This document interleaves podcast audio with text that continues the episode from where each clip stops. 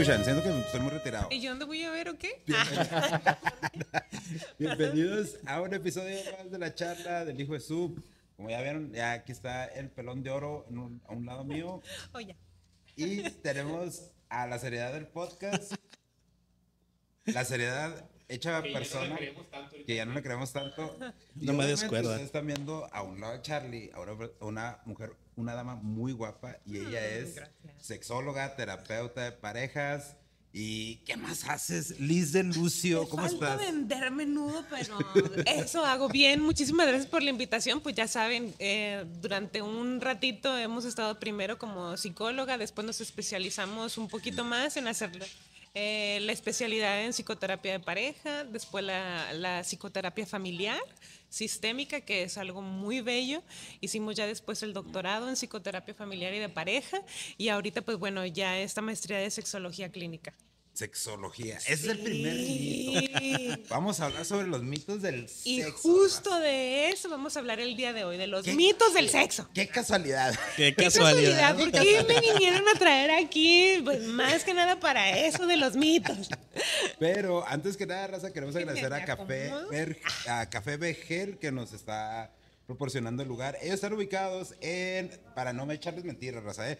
2115 en la avenida Plutarco Elías Calles, aquí en Ciudad Juárez, en el fraccionamiento señorial, para que vengan, le caigan de unos cafés bien ricos, tienen comida bien rica, desayuno, están abiertos hoy sábado, estamos grabando en sábado, aunque salga para ustedes el jueves, hasta las 2 de la tarde. Y entre semana, Charlie, ¿a qué horas están, ¿hasta qué hora están abiertos? Híjole, es hasta las 5 de la tarde, de lunes a viernes, 5 de la tarde. Y los domingos tienen que descansar, no sean gandallas, gente. La gente tiene que descansar, déjenos descansar el menú.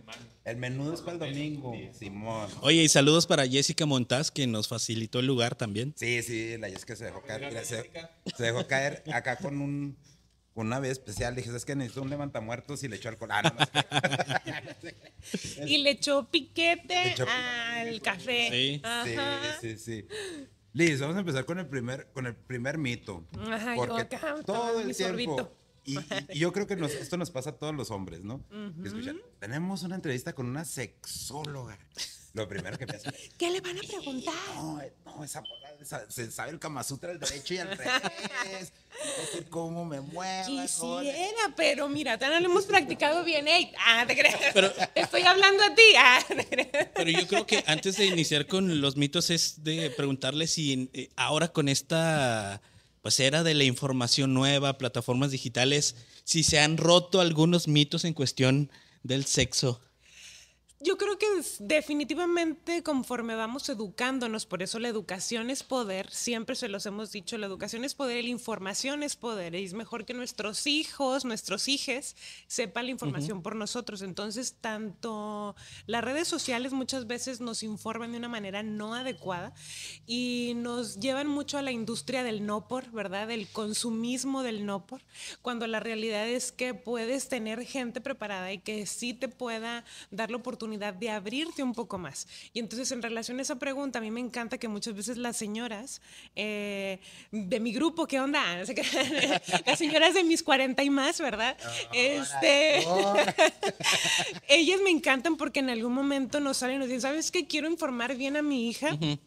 Incluso cómo va a empezar ella su proceso de menstruación, cómo le voy a enseñar a mi hija eh, todos los cambios de su cuerpo o cómo le voy a explicar a mi hijo sobre los sueños húmedos. Entonces ya nos estamos empezando efectivamente a abrir un poco más, a darnos lo- la tarea de nosotras como madres y como padres de familia informarnos gracias a que estamos a la mano o a la par o muy al alcance de la mano eh, profesionistas para que nos acompañen en sus propias casas. Así es que sí se ha hecho la apertura muy padre. Y si hablamos de porcentajes, ¿cuánto podemos decir? Tal vez un 50% de información negativa, un 50% de información positiva, 60-40, 70-30. Yo la verdad, eh, de hecho el Instituto de Sexología de IMESEX, de mi casa, ¿verdad? Mi alma mater allá en Ciudad de México, ha hecho una investigación increíble donde como muchas veces monetizamos más o generamos más a estos TikTokers que en algún momento no saben muchas cosas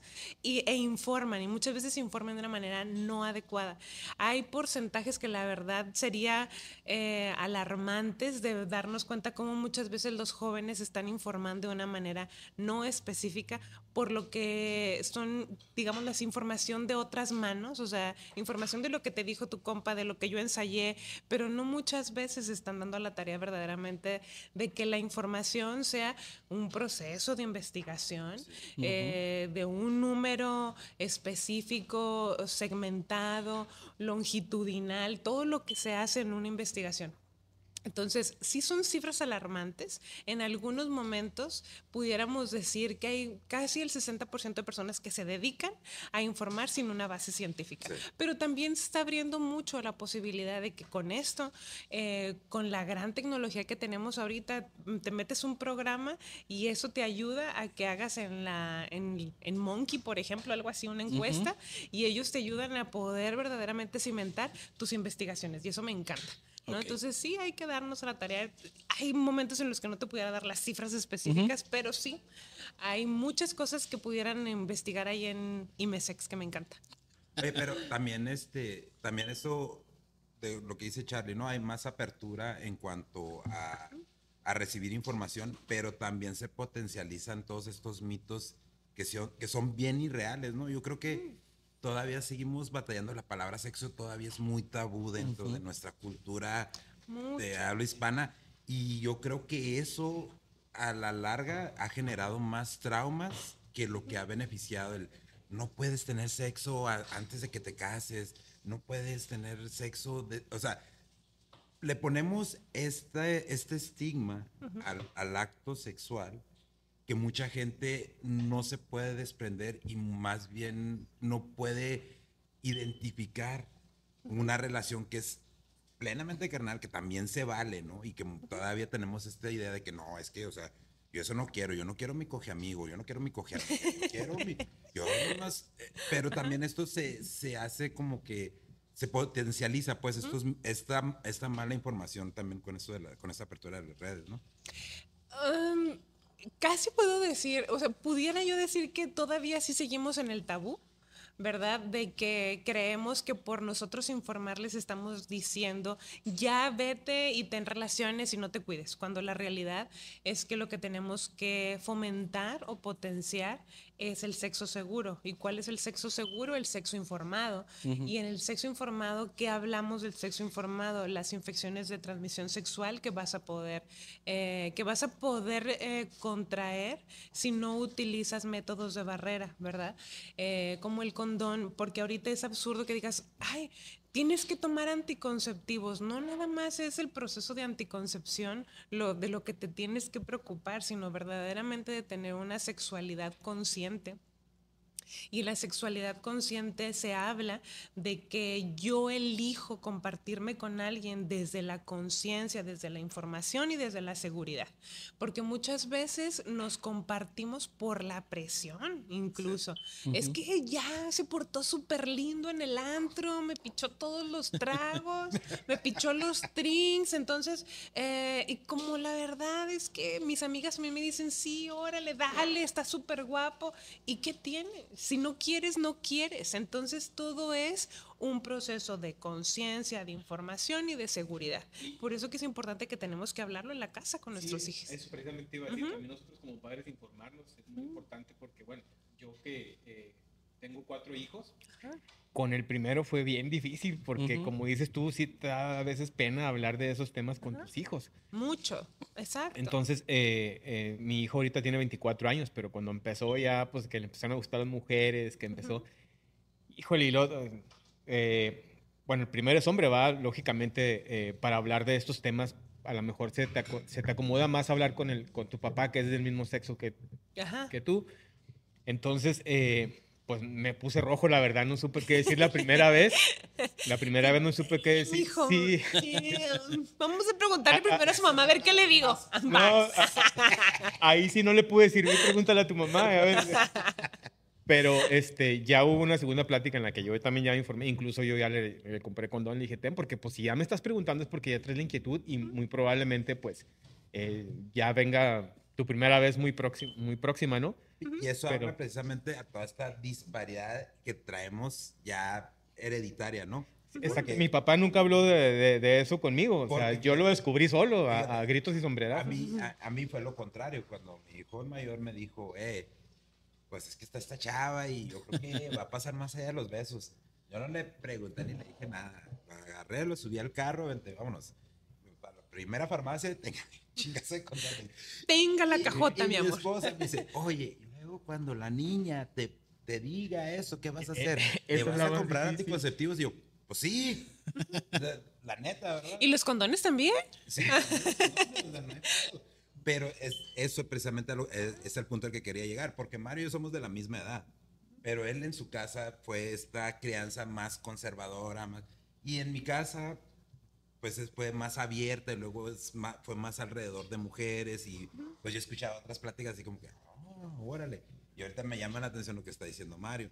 Entonces, sí existe todavía mucha esa disparidad, ¿no? A pesar de las redes sociales, sí existe. Es y que te puedo decir, sorry, yo te puedo decir que en algún momento también fui educada, ahorita veo mi bagaje, por así decirlo, de la conciencia sobre la sexualidad. Para mí fue una revolución increíble llegar a esa escuela, entender verdaderamente que yo soy sexualidad, no nada más los hospes, que son los hospes, los órganos sexuales pélvicos externos. No nada más en los hospes hay sexualidad, hay sexualidad en todo, en la manera como me desenvuelvo, en la manera en la que yo puedo saludar, en la manera en la que yo pienso, todo soy sexualidad, no nada más está en, los, en lo que la gente anteriormente decía genitales, ahorita lo correcto son los órganos sexuales pélvicos externos. ¿Por qué? Porque no nada más es para generar vida, ¿sí? sino es para verdaderamente sentir el placer. Y entonces si nosotros verdaderamente somos conscientes que somos seres de placer, ¿sí? que somos seres hedónicos, donde la hedonía, ¿qué significa la hedonía? Que yo voy a sentir placer, que yo soy una persona que siente placer. Y entonces, ¿por qué lo voy a reprimir? Es mucho mejor verdaderamente educarlo. Entonces, cuando yo hago esta revisión, digo, sí, efectivamente, a mí nunca me dijeron cómo me tenía que cuidar. Sí, a mí no me dijeron si yo podía o no podía tener relaciones sexuales. No, al contrario, me dijeron, pobre de ti, y no llegues virgen al matrimonio, mamá. Te amo, perdóname porque me vas a ver. este, pero la realidad sí, si no llegas virgen al matrimonio, bye. Y qué difícil, qué tal si te toca un vato que verdaderamente no sabe tocarte o que te toca violento y te tienes que quedar ahí porque tienes que llegar virgen al matrimonio. En algún momento yo, o sea, me, esto me, me atraviesa porque tengo una hija, ¿verdad? Tengo una hija mujer de 14 años. Entonces, en algún momento le voy a tener que enseñar, ¿sí? Que la gente ella se va a poder compartir, que la gente le va a tirar el perro, como nosotros también le tiramos el perro a los vatos igual, ¿sí?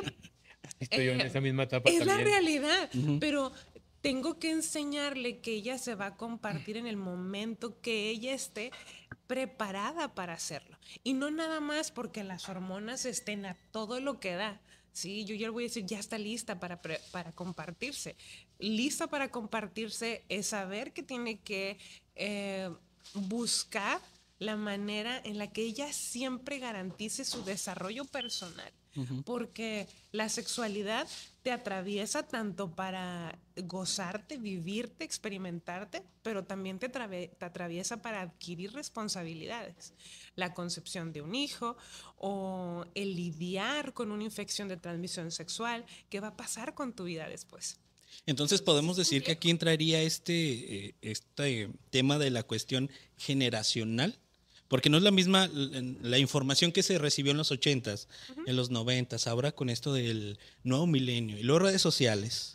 Tendremos esta como este problema entre la cuestión generalizada de, bueno, o sí, de las nuevas generaciones en cuestión de información, como se recibieron eh, eh, información de nuestros padres. Pues lo importante es que tengamos que cambiar las cosas como nos las dijeron nuestros padres, porque la realidad es que nos dijeron nuestros padres las cosas desde muchos tabús. Yo no voy a decir que todos los hogares sean los mismos. ¿verdad? Porque en algún momento me van a venir a tirar calabazas, ¿no? Tomates en la casa. Me encantaría que todas las casas fueran abiertas. La realidad es que no todas las, las casas son abiertas para hablar sobre la sexualidad. No, re- no necesariamente es general, generacional, más bien es el temor que atraviesa las Ok. generaciones. Y nosotros educamos la sexualidad desde el temor. Y eso es lo más complejo, porque toda la sexualidad la vives en el temor. Muchas veces hay mujeres que me hablan y dicen, yo nunca he experimentado un orgasmo, ¿verdad? ¿Pero por qué? Porque viene desde el temor. ¿Sí? Viene desde el temor a que qué tal si yo eh, gimo un chorro y entonces van a decir, esta es una Escandalosa. mujer que ya le dio duro a la... y si lo di, ¿qué? ¿Verdad? O sea, pero las mujeres no podemos compartirnos, pero los hombres sí podemos Ok. compartirnos. Ese es, ese es, ese es precisamente Entonces, al- ese es al punto complejo. que quería Ajá. Y regresándome un poquito a lo que estabas hablando a- hace, hace un, un minuto de, de- de experimentar tú. Ajá. No, está bien. Ya, miren, ya me lo unté. Precisamente eso, de que tenemos esta, es- esta idea, pues, de nuevo, se, se va a entrelazar mucho lo generacional, pero eso de que las mujeres tienen que aceptar cómo las lleve el hombre. Ajá, que eso es el primer tabú, ¿verdad? Es el primer tabú porque nosotros estamos aquí potenciando que, que el hombre tiene que ser el, el alfa, el, pe- el lomo plateado, pecho, ¿qué decíamos? Pelo pecho. Pelo en pecho, lomo plateado. Voz de espartano. Voz- ajá, voz de espartano, Según el espartano. ¿Y dónde está el six pack para que diga, ay, qué rico espartano? pues no lo tienen. No, Es inexistente. Ay, bueno, el punto aquí. no, el punto aquí es que muchas veces lo único que estamos potenciando es el machismo, ¿verdad? O sea, ella no puede pedir. El hombre es el experto, el hombre es el que sabe donde todas las mujeres si nos tocas es un botón y ¡pum! viene el orgasmo. No es cierto. El orgasmo existe solamente en el abandono. ¿Qué significa esto? Yo solamente cuando me abandono al placer contigo y con la seguridad contigo, yo voy a sentir un orgasmo. Entonces, si yo no siento un orgasmo, si yo no siento seguridad, perdón, entonces, porque estoy "Ah, rápido, rápido, sí, porque ya va a terminar. ¿Y qué tal si yo tardo un chorro? Ajá. Sí, pero no puedo decir que tardo un chorro, no te puedo decir, ay, la realidad, pues tu barba me está picando aquí, no me está gustando. O bájale tres rayitas, lo Sí. estás haciendo demasiado duro. Pues no puedo decirlo porque el hombre me tiene que llevar. Entonces es bien complejo porque estamos avalando que la mujer está al servicio del hombre y que el hombre también lo estamos constriñendo. Y es bien difícil porque le estamos llevando al hombre a que el hombre sufra. Había, hay una socióloga que me fascina, donde sus libros habla de que muchas veces me sometemos al hombre a esta competitividad, donde él tiene que ser el mejor, el chingón, el, el excelente, el que, el Juan Camaney, el que tiene que vivir y, y retar el, el actor de incluso. la película porno Ajá, que ser, sí. ¿no? Incluso tiene que retar a los otros hombres para, para marcar su virilidad. Pero ¿y qué tal? ¿Qué tal si él quiere gemir y no puede gemir? ¿Verdad? Porque qué raro se va a ver, ¿no? ¿O qué tal si él dice, la realidad es que hoy no puedo? ¿Por qué? Porque hoy no tuve una erección. ¿Por qué? Porque tengo un montón de cosas en la cabeza que me están preocupando. Ah, este vato no sirve. Entonces él tiene que demostrar que él es el fuerte, que él es el chingón, que él es el que... Y es bien complejo. Entonces, Y es que si dura menos, entra esta cuestión psicológica. Sí, y es parte de la sociedad, o sea, la sociedad nos, nos lastima a las masculinidades y nos lastima también a las mujeres, ¿verdad? O a las personas con vulva, a que tenemos que estar ceñidos a lo que la sociedad dice que el hombre tiene que ser o cómo debe de expresar su género y a cómo las mujeres tenemos que ser y cómo debemos de expresar nuestro género. Las mujeres tenemos desde este mito, las mujeres tenemos que ser verdaderamente sumisas para que podamos ser atractivas para el hombre. Porque qué tal si somos progresivas y le decimos, órale, no me gusta en esta posición, o ponte así, o quiero esto otro, o, o bájale tres rayitas, o bésame más, o...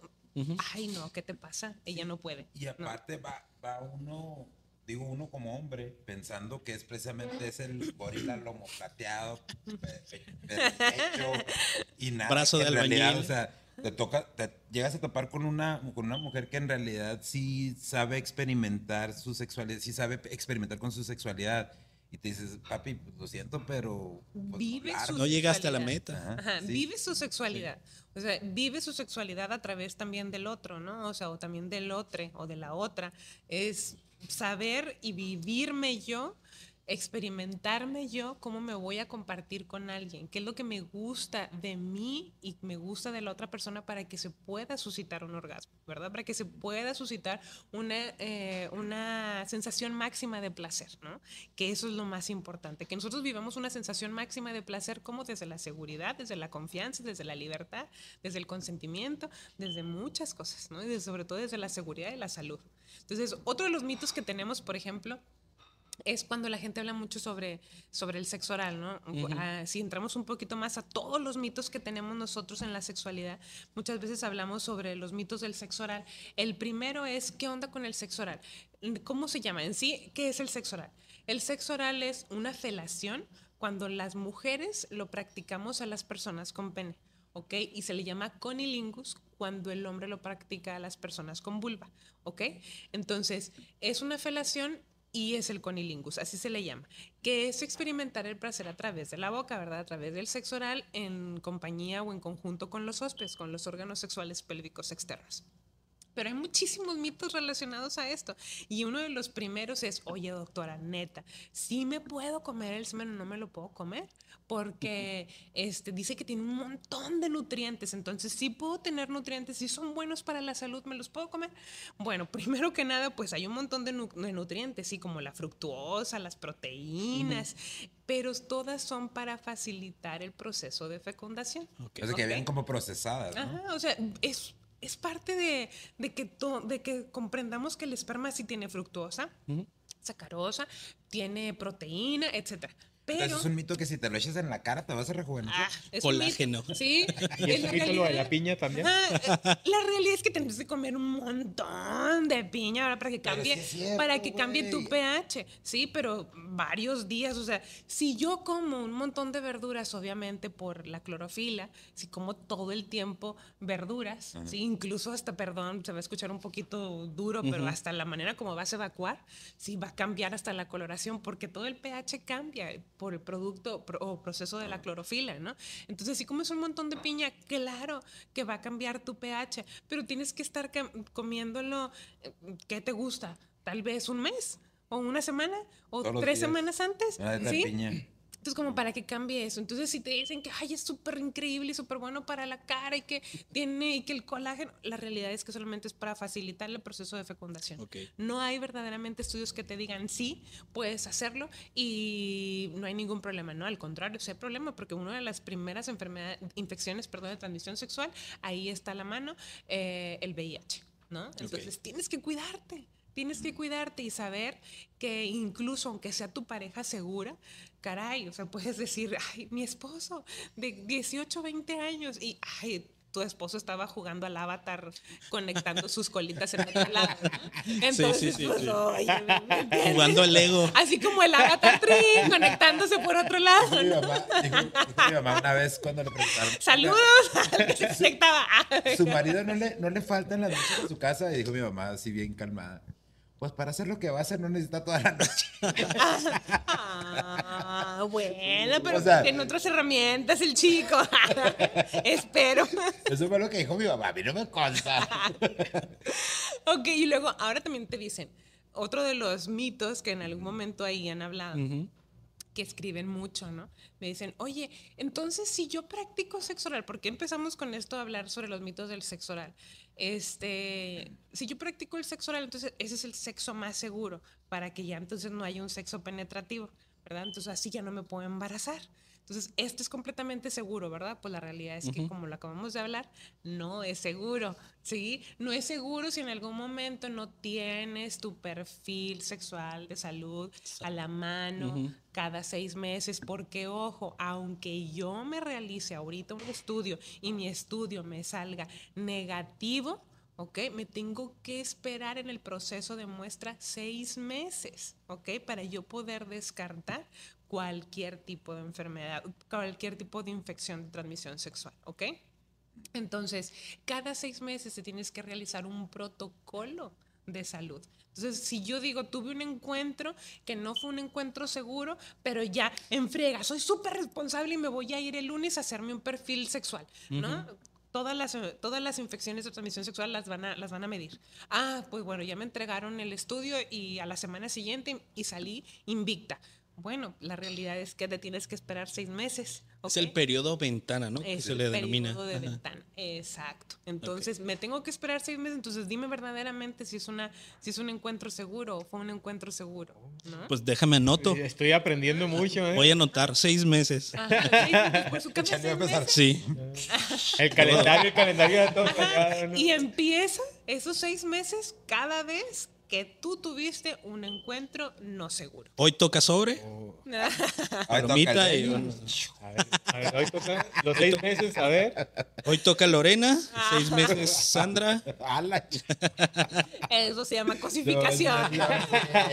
Planeación. Planeación. Pero también hay, hay otro mito de- sobre el sexo del, del cual te quería preguntar, que es esta, esta preeyaculación que tenemos todos los hombres, ¿no? Este, Ajá. este líquido claro que... Preseminal. Preseminal. Vean. Dicen que puedes quedar embarazado con ese, ¿cierto o falso? Súper cierto.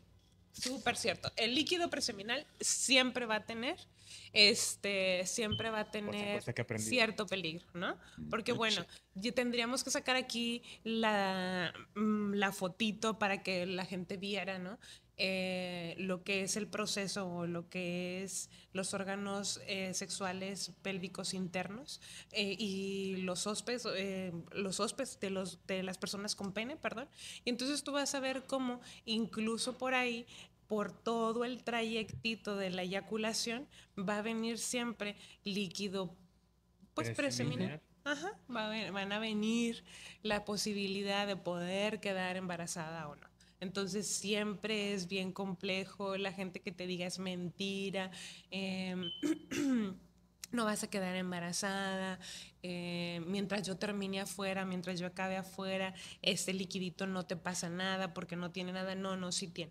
¿ok? Entonces eso es verdaderamente una falacia donde incluso eh, pudieras llamarlo que en una, una peque- un pequeño porcentaje, pero la realidad es que sí, de todas maneras es riesgoso. Entonces es mucho mejor abstenerse. Siempre Entonces también ese de que no saco la pistola antes de que salga la bala tampoco funciona. Que es el coitus interruptus, ¿verdad? El coitus interruptus, incluso pues ya, ya hubo líquido preseminal, o sea, en el líquido preseminal, aunque la consistencia sea completamente distinta, el líquido preseminal es más claro, menos viscoso, no deja de haber ciertos espermas, ¿no? o el riesgo del esperma. Entonces, caray, pues es mucho mejor que tengas, perdón, el uso del condón, que sepas que si son pareja y que tal vez tú sí te estás tomando eh, anticonceptivos, pues bueno, o eh, sí, medicamento hormonal para que, o para que puedas detener la, para que puedas detener, perdón, la fecundación, pues bueno, pero es mucho mejor siempre el sexo seguro con condón.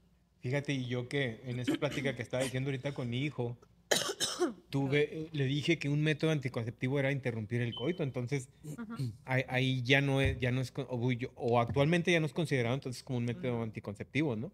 No, la realidad es que no. Porque antes sí era así considerado, que decían, pues nada más este, interrumpe el coito y No, la realidad es que esas eran las maneras en las que en algún momento nuestros padres efectuaban el acto sexual como para no utilizar condón, porque en- incluso en aquellos momentos también o ni sabíamos mucho que existía el condón o eso eh, lastimaba o cuestionaba nuestra sexualidad o nuestra masculinidad y por eso tampoco lo hacíamos.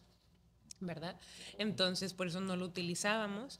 Hay momentos en los que la gente cree que es correcto interrumpirlo nada más y ya no vas a quedar embarazada. Pues en ese caso, si vas a- si no quieres utilizar métodos de barrera, pues bueno, eh, puedes nada más practicar la masturbación y se acaba, ¿no? Pero incluso de todas maneras tienes que saber que si yo te toco y tú lubricas y luego después me toco, pues bueno, también puede haber cierto riesgo, ¿no? Hay, hay otro sí, mito que sabe. también a mí me decían, eh, me platicaban, bueno, en las pláticas que, que yo escuchaba era que a una mujer después de su regla le quedaban cinco días para no quedar embarazada, podía tener sexo sin condón. Eso no, es un mito, sí, eso es parte de, de un método de cuidado, pero la realidad, se me fue el nombre del, se me fue el nombre, ahorita lo, ahorita lo checo rápido, pero no, indiscutiblemente tú tienes que analizar bien no son los cinco días después de tu menstruación. O sea, se habla de ese periodo de ventana donde tú tienes que hacer el conteo con tu ginecóloga o con tu ginecólogo que porque es muy inestable. Si verdaderamente eres una persona completamente em, exacta, casi, casi pudieras utilizarlo, pero la realidad es que también es muy riesgoso, ¿no? Entonces se habla que a partir de los que hay una ventana de los 5 a 7 días durante el último día de menstruación, pero sigue siendo riesgoso. y hablando de ese tema de la menstruación, también que se practica las relaciones sexuales, también es un poco riesgosa o bastante riesgosa. ¿Cuál, perdón? La, las relaciones sexuales durante, la menstruación. sí, que es lo que llaman el famoso beso arcoíris. El famoso beso arcoíris, hablan, no es un mito, ¿verdad? Mucha gente lo habla, mucha gente lo practica, pero pocas veces la gente lo dice. Eh, se cree que es un mito porque el imaginar o el poner en nuestra cabeza la imagen de eso pudiera ser complejo, que significa que cuando están en un periodo de menstruación, cuando estás en un periodo de menstruación y practicas sexo oral con tu pareja, pues bueno, pues vas a salir manchado de sangre, ¿verdad? Pero también eh, tú buscas hacer la felación o el sexo oral para que la persona termine en tu boca y entonces cuando están en ese beso, ¿verdad? Se hace la mezcla de los colores, el rojo y el blanco, ¿no? Entonces por eso se le llama el beso arcoíris, ¿no? Pero es una situación compleja porque al fin de cuentas igual volvemos a todas las ITS, que es algo, eh, es una situación pues de riesgo. Entraría esto del perfil, ¿no? Perfil sano de la persona. Sí, eh, entraría eso, pero también tenemos que recordar que incluso, mm, ¿qué tal si tienes alguna llaguita en la boca? ¿Qué tal si puede, o sea, aumenta también todavía más las probabilidades, ¿no? De, de, de, infecciones de transmisión sexual, qué tal si tienes esa llaguita, qué tal si hay la probabilidad de que te puedas, este, si hay alguna laceración y el contacto con la sangre, pues inmediatamente hay más el riesgo. Y, es que también entre, entre las pláticas ahí entre los hombres, cuando estamos ahí platicando, dicen que muchas veces también durante el periodo la mujer es más sensible y, y es más, este, más pronta su, su eyaculación. Porque sí es cierto también eso que son más sensibles durante el periodo. Durante el periodo lo que sucede es que todas las paredes del primer tercio de la, bueno, toda la vagina está completamente inflamada porque está el desprendimiento del endometrio, porque está una increíble, mm, un increíble concierto de hormonas, por así decirlo, ¿no? Pero la realidad es que todo lo que son las paredes de la vagina están inflamadas, ¿verdad? Por todo este proceso del desprendimiento. Entonces puede lograrse que exista una mayor, eh, una mayor sensibilidad. Entonces, igual que las mujeres cuando están en el proceso gestacional, cualquier, cualquier roce se puede sentir muchísimo más fuerte, ¿sí? Es como si estuvieras tocando em, la pielecita del durazno, de lo sensible que puede ser, pero a la vez lo difícil como se siente como si tocaras la piel de una naranja. ¿ok? Así de sensible está como la pielecita del durazno, pero así de agresivo se siente como si tocaras la piel de una naranja. ¿Por qué? Pues porque es completamente un cambio hormonal constante, fuerte, prolongado. Entonces, obviamente sí hay mayor placer, pero es por el proceso hormonal, ¿no? Y también otro, ahorita acabas de mencionar una palabra que también causa mucho tabú en la sociedad, que es la masturbación. ¿Masturbarse es bueno o es malo? Sí, esa es una de las preguntas, es una muy buena pregunta y esa es de las preguntas, todas son muy buenas preguntas, pero esa es muy buena pregunta para nuestros adolescentes, ¿verdad? Mm, Porque muchas veces las mamás nos, nos, hablan y nos dicen, oye, ¿qué onda, doctora, con esto de, de, que mi hijo se masturbe? ¿Cuántas veces es lo correcto que se masturbe? Porque yo la verdad creo que está súper mal y se le va a caer esa cosa. Le van a salir pelos en la mano. Exacto. Te desmayado de ahí de tanto que... La realidad es que sí, en esa parte siempre dicen las mamás, bueno, los papás, te van a salir pelos en la mano, tanto Entonces el chavito está haciendo netas, me van a salir pelos. No, la realidad es que si afecta las parcelas de tu vida, ¿verdad? El proceso de masturbación, de autoconocimiento, podemos estar hablando de una disfunción de la funcionalidad de tu día a día como adolescente, ¿ok? Pero, o como persona, como mujer, como hombre maduro, ¿ok? O mujer madura, o en la, los primeros procesos de madurez o de adultez joven, ¿no? O sea, siempre y cuando afecte las parcelas de tu vida, pudiéramos estar hablando de que existe un proceso donde pudiera llegar a ser este, riesgoso.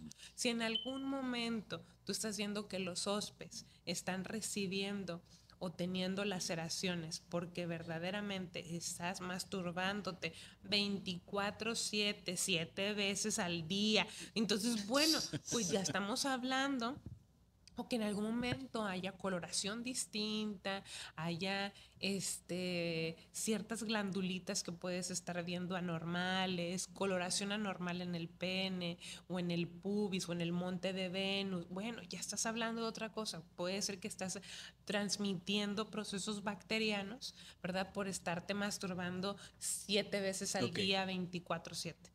Pero si no afecta las parcelas de tu vida, si en algún momento lo haces como un proceso de exploración, en algún momento lo haces cuando verdaderamente estás en casa, quieres descansar, mm, eso no está afectando que digas, ah, necesito ser creativo y solamente me me puede llegar la idea. El paso de la muerte. Sí, sí, hago el paso de la muerte. Pásame el aceite. entonces, pues bueno, entonces ya estamos viendo que eso es otro, otra situación compleja. Sí está afectando una parcela de tu vida el estar creyendo que solo si utilizas la masturbación puedes verdaderamente estar, este, puedes estar verdaderamente enfocado creativo. Eso es otro riesgo, ¿verdad? Oye, Liz, ahí en TikTok hay un doctor eh, que dice que los hombres a partir de los 35 necesitan eyacular todos los días. Es cierto lo que dice este doctor y que también, por otro lado, hay gente que dice que los hombres si se masturban mucho, baja sus índices de testosterona. Bueno, eso sería una parte médica que tendríamos que hablarle a un urologo para que nos verdaderamente nos dijera eso. La realidad es que si no hay una situación médica que vaya el médico te diga esto es lo que se debe de hacer, o sea, o esto está el riesgo o verdaderamente se tiene que hacer, pues la realidad es que no hay un a fuerzas tienes que este, masturbarte y eyacular, ¿no? Sí, en su momento se recomiendan masajes prostáticos para evitar o para, eh, de cierta manera, evitar o prolongar o, más que nada evitar, perdón, la palabra, es la palabra correcta, el cáncer de próstata. ¿verdad? En algún momento vas y el doctor a fuerzas te tiene que revisar y por dónde es el masaje de próstata médico, pues bueno, es a través del recto.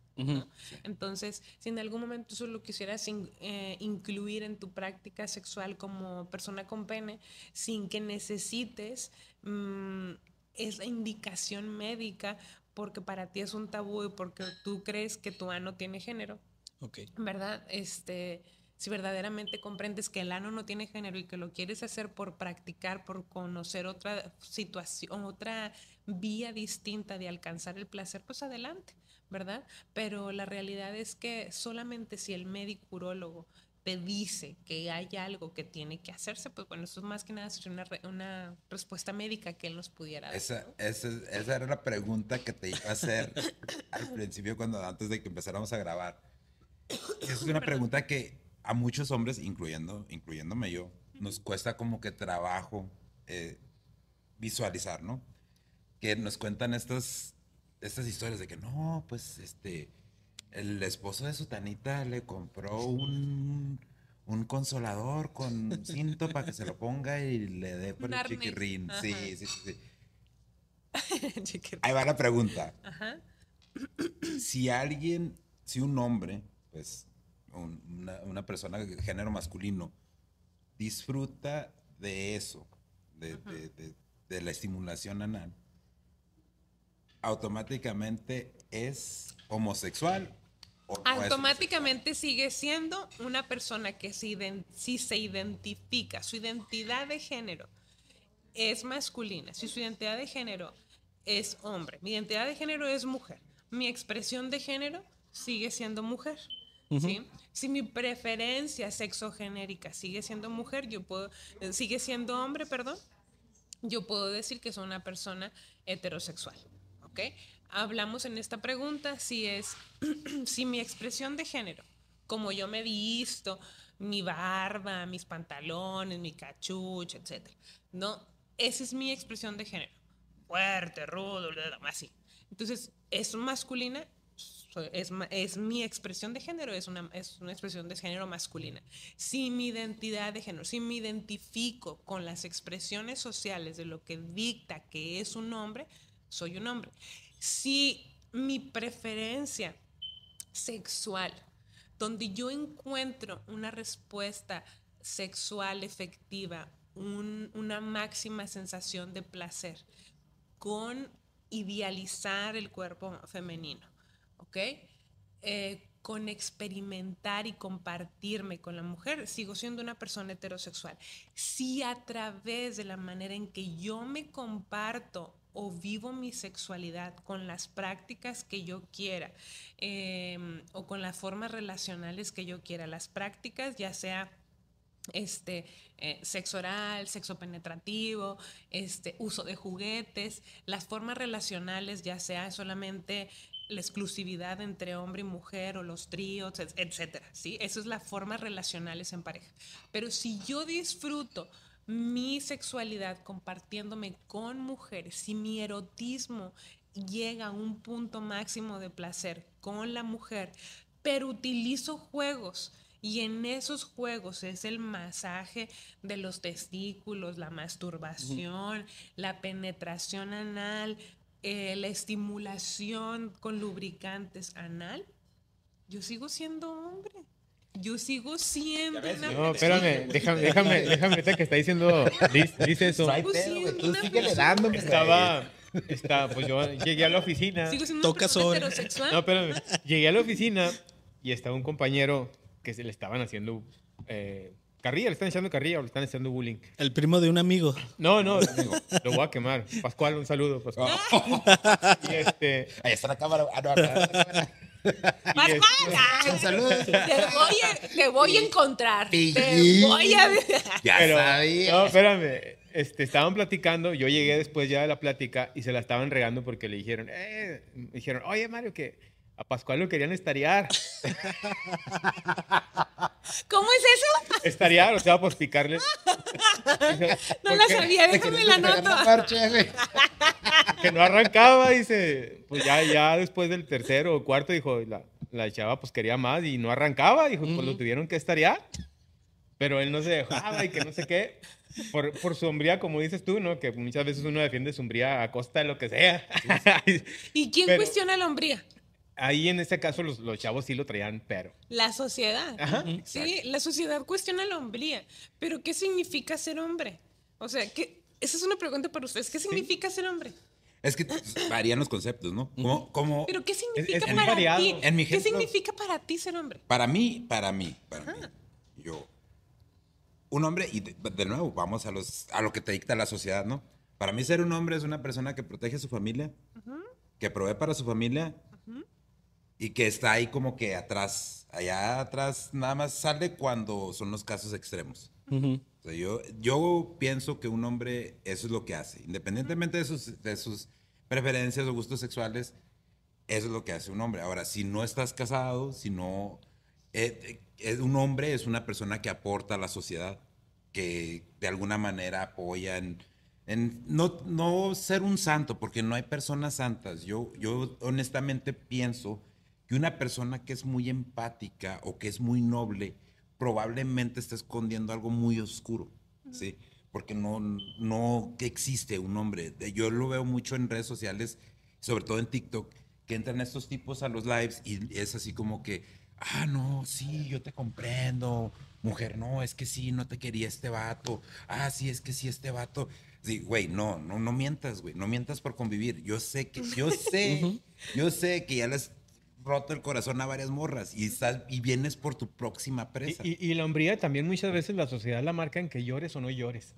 Sí. Que dice, un hombre no llora, cabrón. Aguántese. ¿Te fijas? Un, un hombre Ah, no chilla. Ese es otro mito. E- Ese es o- Ajá. que lo- la sociedad y otro que también la sociedad lo pone como que este vato es muy hombre, es que, a ver, anduvo con este, Corazón este. duro. Ajá. Sí. Y, y este, y corazón duro. Digo, yo no comparto esas ideas, ¿verdad? Yo, yo como hombre, yo lloro. Sí, sí. Y yo como, y aparte que a lo mejor mis hijas me sensibilizan un poquito, porque aparte de hijos tam- eh, también tengo niñas y, te sensibilizan un poquito más en esas cosas. Pero sí, este, una de las sombrías es eh, que la sociedad impone en, como hombre de la hombría es también que no llores. Si la sociedad te atrofia emocionalmente para que el hombre no llore, para que el hombre no diga lo que quiere, para que el hombre este, no se muestre sensible, para que el hombre nunca te diga neta, ¿sabes qué? Tengo un chingo de miedo de lo que va a suceder. Ah, también es. O sea, qué absurdo, porque entonces vas creciendo en una sociedad donde no le puedes decir a tu mujer, este, me duele esto, tengo miedo de esto, estoy preocupado por esto, etc. Entonces, es absurdo que, que tengamos que educar o criar seres humanos atrofiados emocionalmente, cuando la realidad es que no necesariamente necesitas ser fuerte como varón, sino también te pueden dar ese backup ellas, ¿no? Pero la realidad es que también la hombría no la dicta cómo tú vas a preferir tus prácticas sexuales. O sea, el, el erotismo, la sexualidad, las prácticas, el placer, no dictan nada en la preferencia de género. ¿Sí? Lo bueno, lo bueno, mi rey, es que ya me, ya me hiciste la lista para Navidad, güey. Lo voy a regalar un arnés al Pascual y una Eh, Eso es lo que le iba a decir. Pues, mi, mi Pascuis, pues ya sabes, no te dejes de los, de los que te la están regando en la oficina. Yo también voy a practicar, dile así. Sigue siendo, sigue siendo vato. Sí, no te traen la reversa, mi Sí, rey. sí, sí, que, bien, no, no pedo. que no te influencien lo que te dicen los demás compañeros. Hablando precisamente, ahorita que estamos en esa área, ¿no? El, sexo anal, ¿es malo o es bueno o no se debe practicar? O las mujeres que hacen eso son unas cualquiera. Ese es.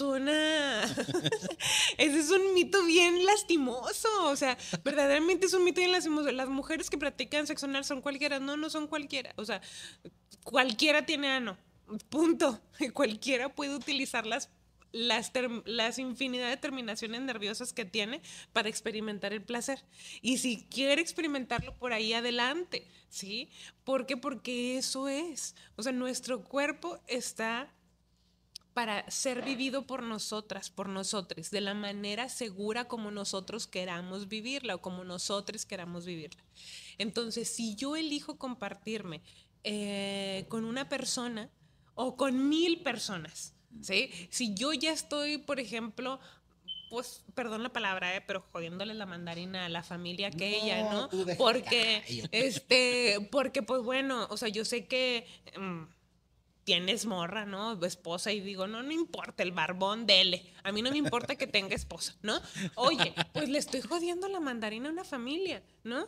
No está chido. Pero yo tengo la libertad de compartirme con quien sea, porque es mi cuerpo, ¿ok? Entonces tu libertad acaba hasta donde la de la otra persona empieza. Entonces, si practicamos ese punto o esa premisa y ese principio, ¿ok? Tú decides cómo te compartes lo, eh, las terminales nerviosas que utilizas para compartirte desde el placer y desde la seguridad y no por eso eres una cualquiera, ¿ok? Entonces, no es malo.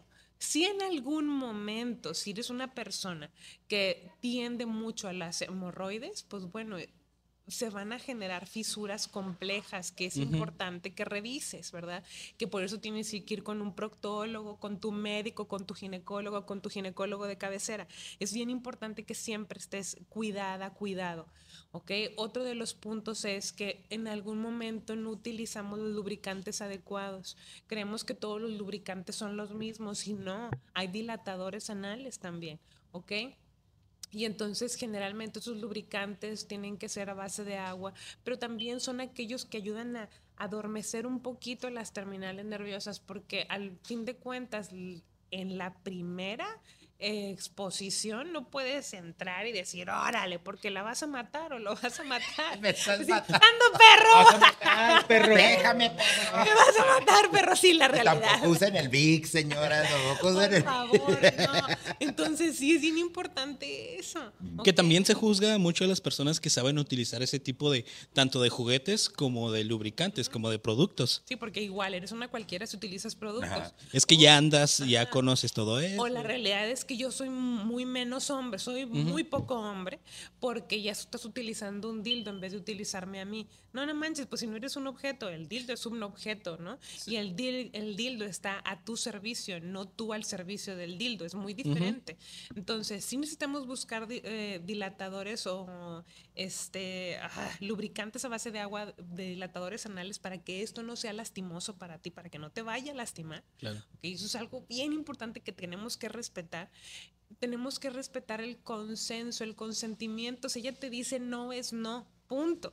O si él te dice no es no. Si es al principio la estimulación nada más alrededor, con el dedo, eso ya estás practicando sexo anal. La gente cree que no está practica- practicando sexo anal porque nada más estás rozando. Sí es práctica, ¿ok? Porque no estás buscando el placer eh, por el clítoris o por la vulva, ¿verdad? Estás practicándolo, buscando el placer en las partes alrededor del ano. Entonces, es ir de menos a más, un masajito lindo, ir poquito a poco, un poquito la introducción del dedo. Obviamente, utiliza el condón también para la introducción del dedo con el dilatador anal, limpia.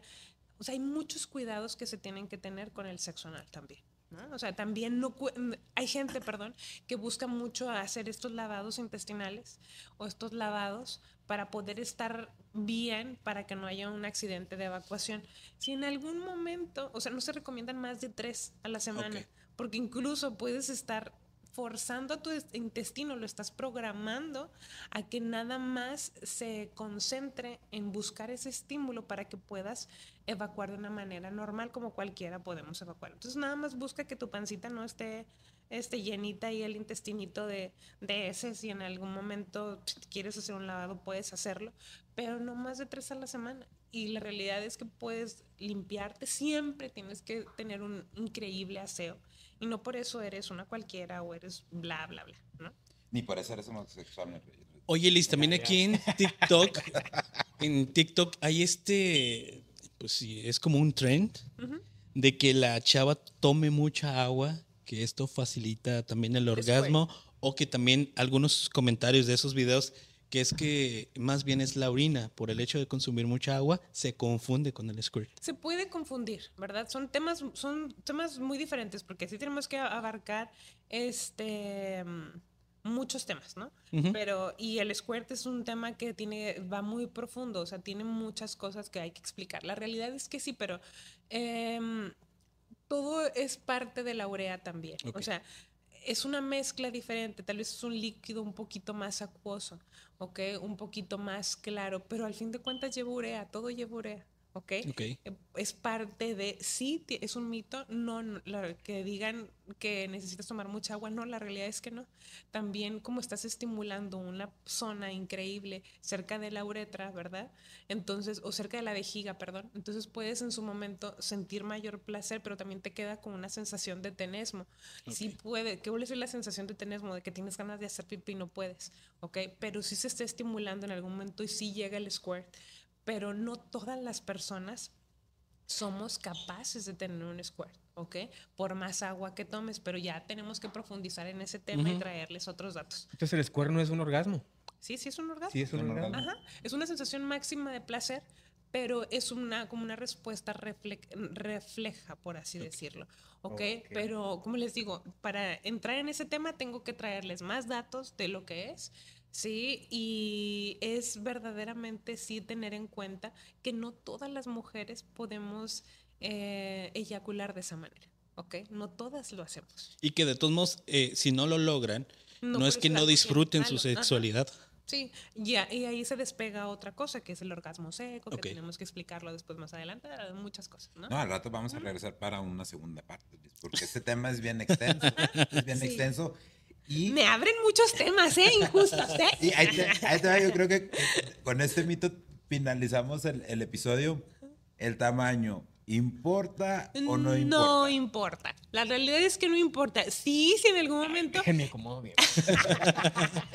si estamos en la- estamos igual, volvemos el proceso de, de la industria del no por, ¿verdad? O sea, la industria nos dice que verdaderamente el tamaño tiene que importar y que te tienes, incluso te tienes que operar. Lo único que te operas es la partecita que del monte de, de- o sea, de la pelvis, de este- del montecito que te conecta al pene y lo cortas, pero muchas veces generas una fractura o hay una situación más compleja que para qué demonios quieres vivirla, ¿no? Por eso hay tanta gente que dice, eh, que lo escucho y verdaderamente me asusta cuando dice, y tenemos el agrandamiento del pene, venga conmigo y no sé qué tanto.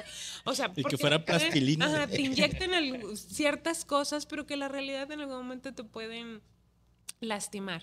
La realidad es que no, el tamaño no importa si verdaderamente sabes utilizarlo, ¿ok? Eso es lo único más importante. ¿Y qué es lo que puedes saber utilizar? No nada más es el pene, es toda tu, es toda tu cuerpo, es todo tu cuerpo, cómo lo puedes utilizar, la mente como la utilizas, la manera como acaricias, la manera como prac- practicas un sexo oral.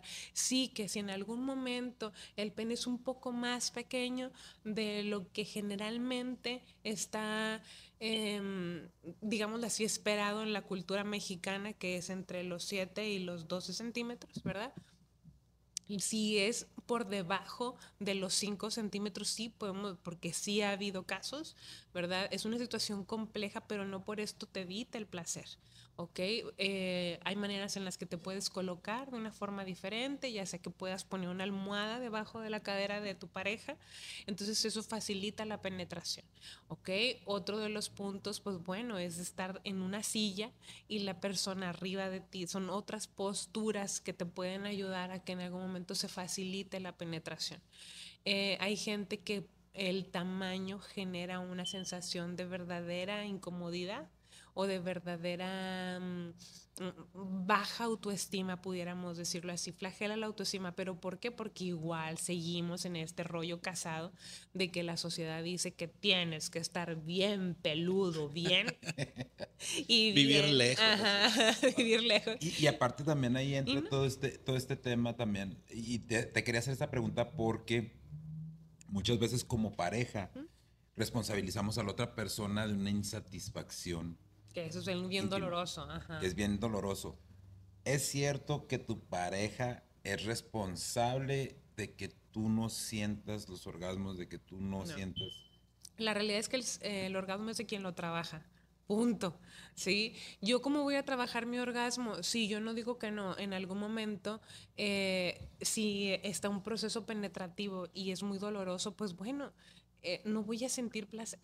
La realidad es que pocas personas o pocas mujeres o personas con vulva tenemos placer en la penetración. ¿sí? El placer está en el primer tercio de la vagina, en, en la estimulación del clítoris, en el roce.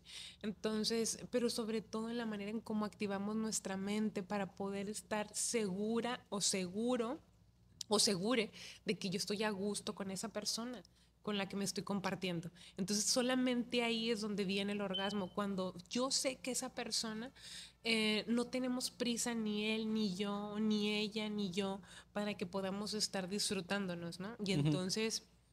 La realidad es que no es ella o él el responsable de mi orgasmo. Si yo sé que duro muy poco, por así decirlo, ¿no? O que yo sé que duro un montonal para poder lograr un orgasmo, o si yo sé que yo soy multiorgásmica, o si yo sé que no, no soy multiorgásmica, con uno y se chingó, ¿no? Entonces, ¿qué es lo que puedo hacer? Hablar con mi pareja, decirle a mi pareja, "Y ahora tócame aquí, o me encantaría que me tocaras acá, o bésame de esta manera, o qué pasaría si nos fuéramos, no sé, este, a algún otro lado, por ejemplo, no sé, se me ocurre a las arenas y allá lo hagamos, ¿no? Ese tipo de cosas, ¿no? En la manera en la que nosotros vamos a explicar lo que queremos con la innovación. O sea, y entonces ahí viene que nosotras somos capaces de decirle a nuestra pareja qué sí y qué no para mí. ¿Qué es lo que es sí placentero para mí y qué es lo que no es placentero para mí?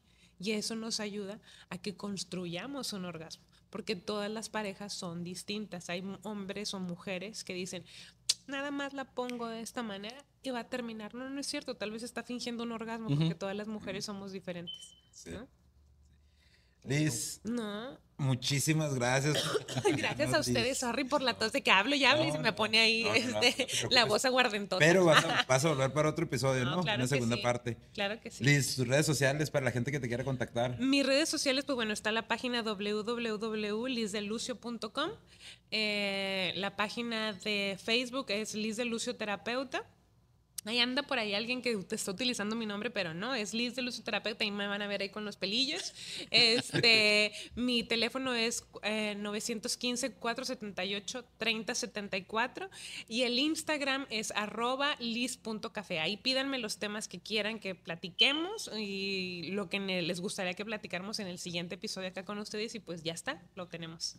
Listo. ¿Sale? Liz, No, muchas gracias. Muchísimas gracias. Déjenme les enseño a los chicos malos. de acá. Véanlo. Muchísimas gracias. Véanlo. Gracias, gracias. Gracias, gracias, Liz. Gracias por todo y gracias a ustedes acá en el café porque nos ayudaron. Sí, claro que sí. no. Y muchísimas gracias, Gracias. a Café, café. Vegel, que nos, que nos hizo el parote en, en grabar este episodio aquí. Ellos están ubicados en la calle en la Plutarco Elías Calles.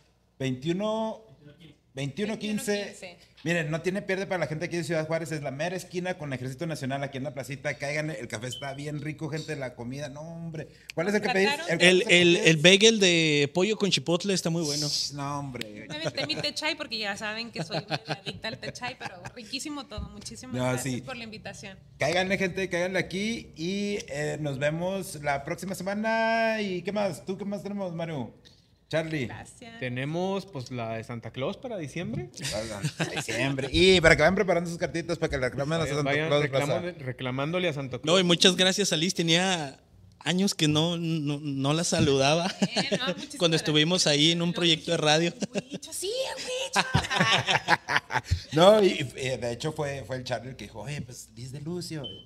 Ah, pues No, gracias. que ya para, para la gente que no es de aquí, que no, que no es de aquí de Ciudad Juárez, Liz de Lucio ha participado en varios, en varios proyectos, tanto de televisión como de radio. Entonces sí sabe de lo que está hablando, ¿eh? Para que no empiece. Ahí de repente me trabo, pero ya sabe, le vuelvo a estudiar y ya se lo digo. Dale, pues, pues, muchas gracias, No, Liz. gracias Y al rato nos aventamos el próximo episodio. Va que va. Sale. Yo más y contenta. Muchísimas gracias. Gracias. You. Chido. Bye.